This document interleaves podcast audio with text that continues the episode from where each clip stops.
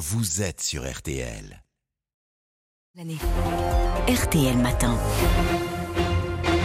Il est 7h42. Excellente journée à vous tous qui nous écoutez. Amandine Bégaud, vous recevez donc ce matin le ministre des Armées, Sébastien Cornu. Sébastien Lecornu, je le disais, vous, vous présentez ce matin au Conseil des ministres le détail de la loi de programmation militaire, le budget de l'armée pour les 7 ans à venir, 2024-2030.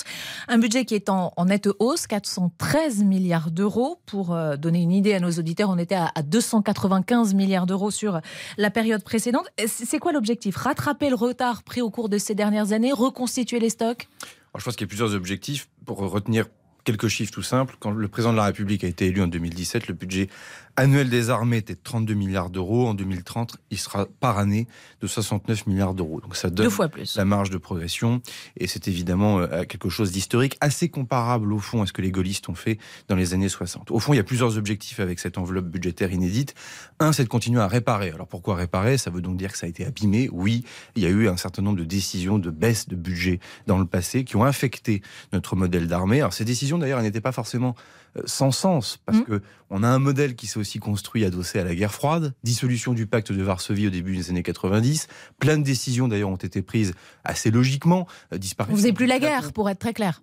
Et vous n'avez plus besoin de dissuader, donc euh, mm. disparition du service, suspension du service national, disparition du plateau d'Albion, pour donner des exemples un peu, un peu grand public et un peu connus, et puis d'ailleurs un OTAN, une Europe qui s'est évidemment tournée vers d'autres défis, et c'est évidemment le 11 septembre 2002 avec les États-Unis, et c'est lutte contre le terrorisme. Et là, on est dans un moment qui est tout à fait invraisemblable d'ailleurs à certains égards depuis la fin de la Seconde Guerre mondiale, dans lequel on a une succession de menaces qui mm. s'additionnent entre elles. Le terrorisme n'a pas disparu, on en parle malheureusement trop peu, il suffit de regarder l'actualité en Afrique pour voir qu'il galope de nouveau. On le voit bien, la guerre en Ukraine est quelque chose qui réhabilite des euh, enjeux de sécurité, y compris en matière de dissuasion nucléaire, puisque Vladimir Poutine mène cette agression sous voûte nucléaire, des besoins évidemment de se défendre et de protéger et dissuader l'Europe.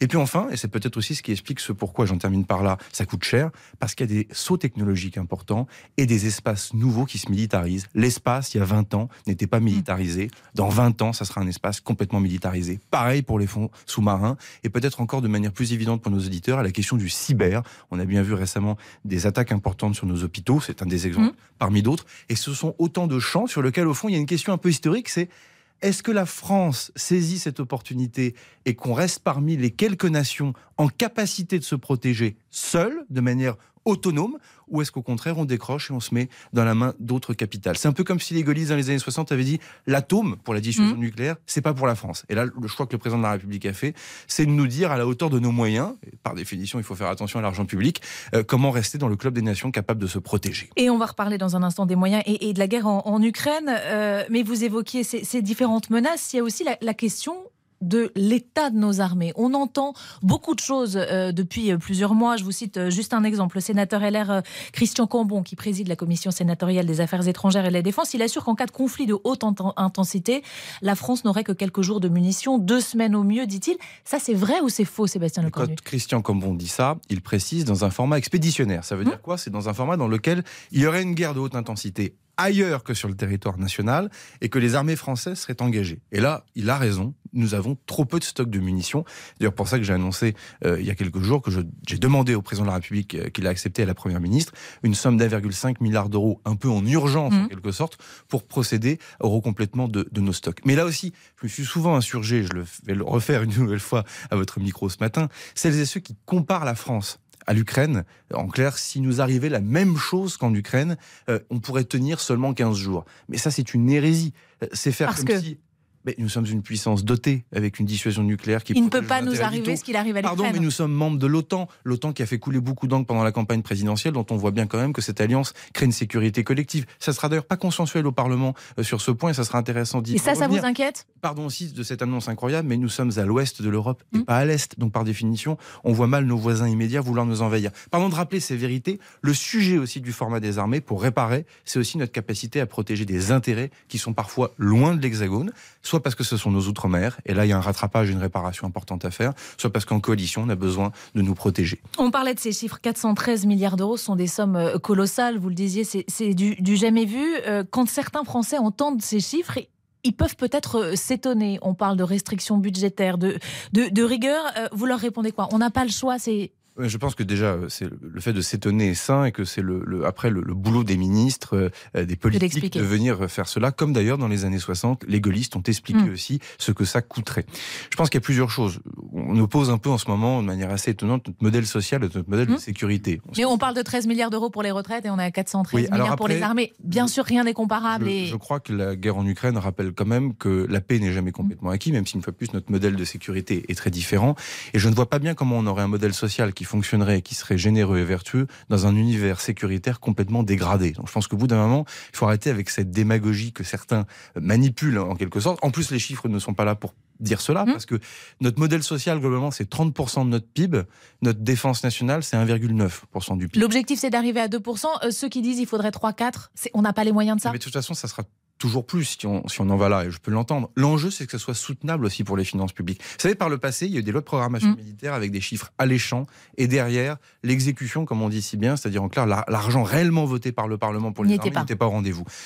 Ce que le président de la République m'a demandé, c'est de faire une programmation qui soit soutenable et tenable réaliste à l'euro près, comme Florence Parly l'avait fait d'ailleurs avant moi, entre 2017 et ce jour. On parlait, Sébastien Lecornu, de, de l'Ukraine, l'aide justement. Euh, à l'Ukraine, on en est où? Combien de chars promis sont arrivés euh, sur place? Ils y sont d'ailleurs? Les AMX ICRC sont arrivés, sont même sur la ligne de front. Les avions? Ce sont des chars sur roues, pour euh, rappeler pour nos auditeurs. Les chars Leclerc, il n'en est toujours pas question? Non, parce qu'on en a trop peu et que ça ne ferait pas levier à l'export et que l'entretien de ces chars est relativement complexe. Pas de question non plus pour les, les avions. Emmanuel Macron avait dit il y a quelques semaines, rien n'est exclu, c'est toujours le cas n'est exclu, pas de tabou, mais au moment où nous parlons, ça ne fait pas l'objet des discussions avec les Ukrainiens. Les Ukrainiens nous attendent sur deux segments, pour être très clair. Le premier, c'est le segment terrestre, en clair, mm. la capacité à les aider à mener les contre-offensives efficaces dans les semaines qui viendront. L'artillerie, le canon César est désormais connu, mais il n'y a pas que ça. Il y a aussi mm. les VAB, les AMX d'ICRC dont je viens de vous parler. Et puis, bien sûr, la défense solaire, qui est un point important parce qu'il est autant militaire que civil. Protéger le champ de bataille, protéger les grandes agglomérations euh, civiles ukrainiennes sur toutes les couches, petites couches, le drone jusqu'aux les couches les plus importantes, le fameux Santé que nous allons livrer avec nos amis italiens. Ce sont les deux segments sur lesquels on a choisi de se spécialiser avec le troisième qui est la formation. Sur le terrain, on en est où euh, Vraiment, on entend beaucoup de choses. C'est aussi bien sûr une guerre de communication euh, de part et d'autre.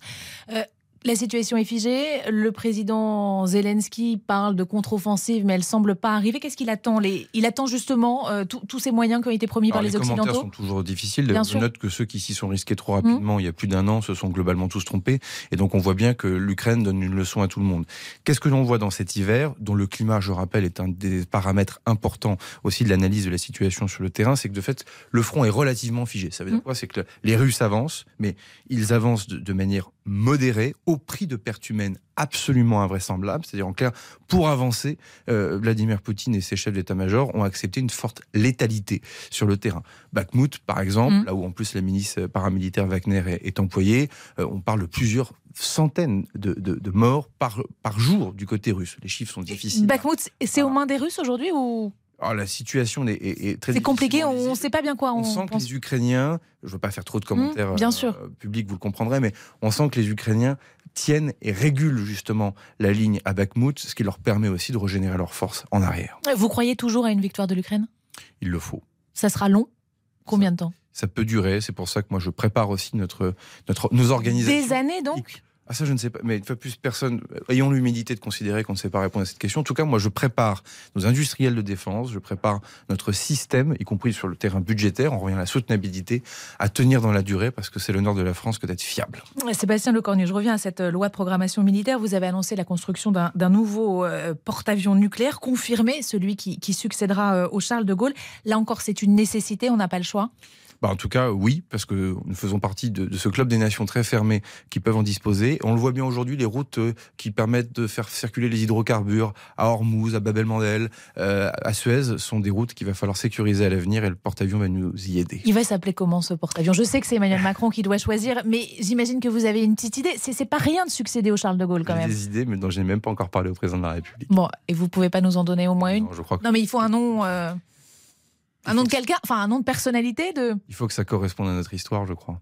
On n'est pas une armée comme les autres. On a des racines profondes et je pense que c'est bien de les célébrer aussi dans ce genre d'exercice. Deux petites questions euh, encore. Euh, dans cette loi de programmation, il y a le recrutement de nouveaux réservistes. Oui. Ça, c'est un objectif pour vous Pour moi, c'est clé. C'est la vraie transformation aussi de notre modèle d'armée. Euh, 300 000 militaires à terme, dont 100 000 réservistes. Quand on va présenter les choses comme ça, ça sera différent.